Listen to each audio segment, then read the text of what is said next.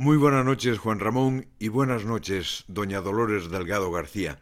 Supongo que hoy duerme más tranquila que estas últimas semanas. No digo que tuviese miedo a ser destituida por el Tribunal Supremo, pero sí tenía sobre su cabeza los recursos del PP y de Vox contra su designación como fiscal general del Estado, y siendo usted figura muy discutida, venerada por la izquierda y repudiada por la derecha, nunca se sabe.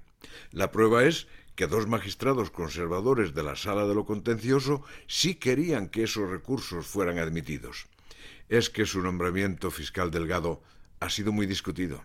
Sus adversarios, numerosos y algunos poderosos, no entendieron, ¿qué le voy a contar?, cómo se podía pasar de ministra de Justicia a fiscal general.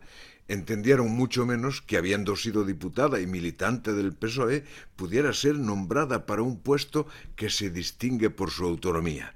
Y por esas razones ha sido usted protagonista de miles de artículos, declaraciones políticas y otras especies creativas que tanto abundan en este país, donde una frase de cualquier mindundi de tercera ocupa semanas de análisis en el periodismo declarativo. Y encima se hizo usted pareja de Baltasar Garzón. ¿Y qué más quiere? Entre las envidias, los rencores ideológicos y las cuentas pendientes, la pareja perfecta para el pim pam pum de la derecha política y mediática. Yo no entro en cuestiones sentimentales que bastante tengo con las propias, pero supongo que también habré escrito algún improperio, aunque sea por otras razones. Por ejemplo, por la sorpresa de cómo se graduaban las filtraciones sobre los hechos económicos del rey Juan Carlos, que parecían obedecer a una planificación perversa. Perdón eh, que me estoy saliendo del tema.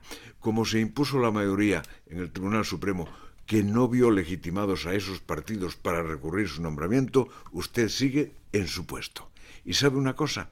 Lamento que la decisión del tribunal se base en la falta de legitimidad del PP y de Vox para recurrir y no haya entrado al fondo del asunto.